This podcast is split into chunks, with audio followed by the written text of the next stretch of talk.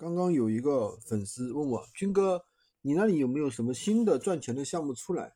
有啥能不能分享一下？我反问了他一句：你想要什么？其实这样的人啊，往往遇见一种什么心理呢？就是哪儿热闹往哪儿往哪儿扎，对吧？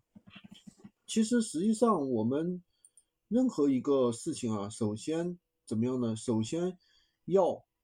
分析他的一个心态啊，就是第一啊，你说的那些项目我已经做过了，然后呢，我想做一些新的，对吧？那么首先新的项目肯定是有机会的，那反过来说，新的项目真的有机会吗？新的项目意味着你要去学习，对吧？第二，新的项目就没有竞争吗？新的项目真的就好做一些吗？其实任何一个项目，它跟你的能力和努力是分不开的，对吧？你做了一段时间之后呢，你的能力得到了提升，对吧？那你肯定比刚进入这个行业的新人要强一些，对不对？那有一些人总在找新的项目，到底是怎么情况呢？其实他最后就是一地鸡毛，对吧？其实与其找新的项目，还不如说怎样提高自己的能力。所谓的新的项目、新的产品，它只是一个载体，对吧？再好的舞台也是需要来人来演员来表演的。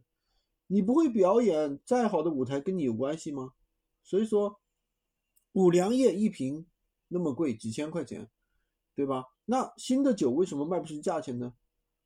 那为什么医生总是越老越值钱呢？没看见哪个医生天天换呀？今天内科，内科，明天外科，后天五官科，有这样的吗？好像没有。在闲鱼这个平台，一个月赚五千的人有，一个月赚五万的人有，一个月赚五十万的人也有，对吧？能力很大。看你自己怎么去规划，舞台很大，看你怎么自己怎么去规划；舞台很大，看你自己怎么去表演，对不对？今天就跟大家讲这么多，喜欢军哥的可以关注我，订阅我的专辑，当然也可以加我的微，在我头像旁边获取闲鱼快速上手笔。